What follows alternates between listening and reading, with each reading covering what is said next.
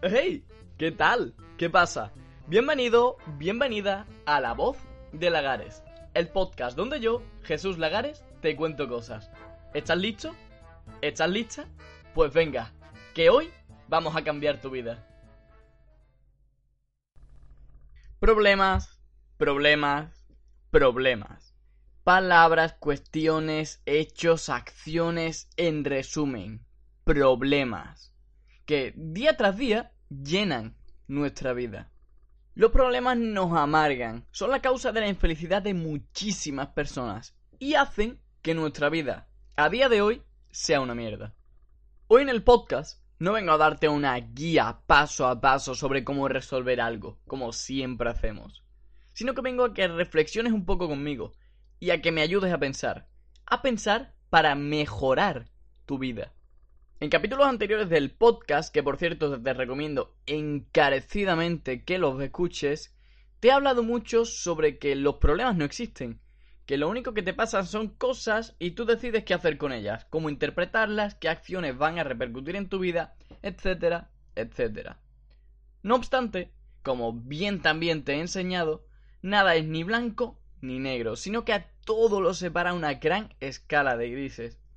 Por eso mismo, hoy te traigo una percepción súper interesante que he aprendido leyendo el libro de El sutil arte de que casi todo te importe una mierda. Según la tercera acepción de la RAE, podemos definir un problema como conjunto de hechos o circunstancias que dificultan la consecución de algún fin. Siguiendo dicha acepción, podríamos decir que incluso tenemos más problemas que antes, que cosas que no pensábamos que fueran un problema, o bueno, no las catalogábamos como tal, según esta definición, son problemas. Problemas menores, sí es verdad pero son problemas, dificultan una acción al fin y al cabo. Siguiendo dicha acepción, dicha línea de pensamiento, podríamos incluso afirmar que los problemas son una constante en la vida. Al igual que el cambio, la vida siempre va a estar llena de problemas, haciendo incluso que esta misma, la vida, sea una sucesión de un problema tras otro. Por ejemplo, imagina que tienes un problema económico, quieres resolver tus problemas con el dinero. Podríamos pensar que soluciones del mismo serían encontrar un trabajo, ponerte a emprender, etcétera, etcétera. Pero, al fin y al cabo, esto te traería más problemas, ¿no? Porque, vale, vas a solucionar tu problema económico haciendo X. Pero para hacer X, te encuentras con numerosas dificultades que te dificultan dicha acción, ¿no? Tienes que salir a la calle, tendrías que crear el currículum, tendrías que aceptar rechazos, tendrías que aprender a lidiar con los rechazos y bueno, todo esto hablando de conseguir un trabajo. Si hablásemos de emprendimiento, todo serían problemas multiplicado por 100. Otro ejemplo. Imagina que quieres resolver el problema de la gente tóxica en tu vida. Después de mucho pensar, te has dispuesto a hacer la criba. Y vas a decidir qué personas sí y qué personas no. Vale, pues para resolver este problema tendrías muchísimos otros en consecuencia porque tendrías que pensar primero de todo qué personas sí y qué personas no tendrías que pensar cómo decírselo sin que a esa persona le haga daño. Tendrías que saber cómo lidiar tu vida, o bueno, cómo lidiar incluso con esas personas si la tienes que ver día tras día después de haberla sacado de tu vida. Y así podría seguir diciéndote problema tras problema que traería como consecuencia arreglar nuestro primer problema. Viéndolo de esta manera, nos damos cuenta de que los problemas nunca se terminan. Simplemente vamos cambiando un problema por otro o mejorando los problemas que ya tenemos. Porque pasamos de problemas muy grandes o muy difíciles de resolver a problemas pequeños, problemas menores y que sabemos perfectamente cómo resolverlo. Una vez que sabemos esto, podríamos llegar a pensar, bueno, ¿y cómo voy a ser feliz si siempre voy a tener problemas en mi vida? Y yo podría contestarte a tu pregunta y decirte que cómo vas a ser feliz sin resolver problemas. Porque la felicidad se consigue así, resolviendo problemas. De hecho, ni siquiera tienes que resolverlo, simplemente puedes conseguir la felicidad cambiando unos problemas por otros. Si te ves ante un problema y decides evadirte, esquivarlos o hacer como que no existen, el propio peso de esos problemas caerá sobre ti. Al igual que con algunas relaciones, para conseguir el amor perfecto y tener la relación amorosa perfecta, la clave no es no tener problemas o que todo sea perfecto. No. La clave es en saber resolver dichos problemas. Piensa siempre que la felicidad es un proceso. Te lo he dicho miles de veces. No es un único punto en tu existencia. No, no. Es un proceso de algo. Por eso mismo, si quieres ser feliz, si quiero ser feliz, si queremos ser felices, necesitamos un proceso, algo que resolver, algo que nos ocupe.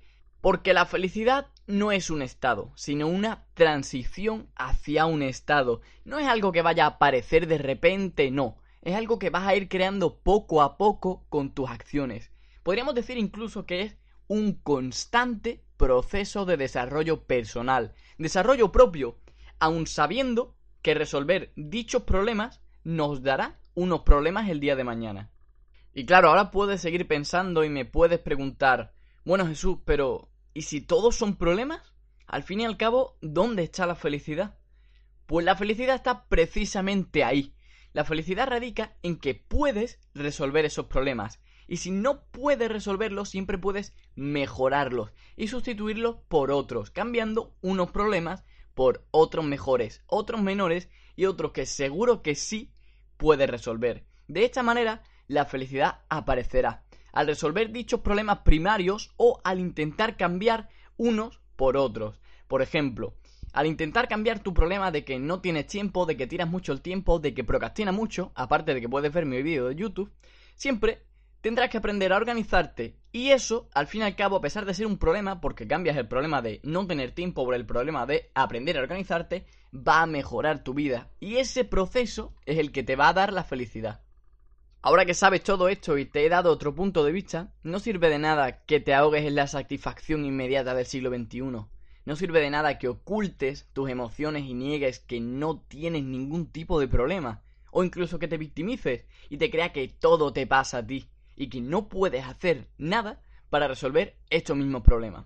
Sí, es verdad, si adoptas cualquiera de estas dos posturas, te va a dar bienestar, pero bienestar momentáneo, durante el corto tiempo como el alcohol, y después estarás destrozado o destrozada. Y te adelanto ya que tampoco te va a servir que te pares a seguir todas esas guías de autoayuda, pensamiento extra positivo y todo eso, y cada día cuando te levantes te ponga frente al espejo y te diga 10 veces que eres feliz, que todo está bien y que todo se arreglará, porque no va a ser así. Punto 1. Si quieres arreglar algo, hazlo, mueve el culo, pasa la acción y adelante. Y punto 2. Si por ejemplo comes bien cereales, no tienes que decirte que comes bien cereales cada mañana, porque sabes que es algo que está así, no tienes por qué repetírtelo para crear nada porque ya está creado. Si eres feliz, no tienes que pararte a decírtelo porque ya sabes que eres feliz. Nada de esto te va a servir. Lo que sí te va a servir es que te muevas, pases a la acción y arregles lo que no te gusta. Empieza a resolver problemas y verás cómo la felicidad aparece. ¿Que no puedes resolver esos problemas? Pues cámbialo por problemas menores. Problemas que, sí, seguirán siendo dificultades en la ejecución de una acción, pero te otorgarán felicidad y mejorarán tu vida. Así que no tengas miedo de los problemas, porque ya sabes que en ellos está la felicidad. Para la semana que viene, quiero que resuelvas problemas. Uno, dos, tres, siete como mínimo te pongo yo. ¿De qué tamaño? Pues eso lo decides tú. Y si todos tus problemas son enormes, todos tus problemas son un mundo y no puedes resolver ninguno de ellos, al menos te pido que los desgloses en problemas más pequeñitos. Así que nada, recuerda que también puedes encontrarme en Instagram Jesús Lagares barra baja donde tienes contenido diario para ponerte en forma mental y físicamente, además de unas fotos increíbles. También puedes seguirme por YouTube donde tenemos contenido de altísima calidad Jesús Lagares. Muchísimas gracias por escucharme y te veo la semana que viene.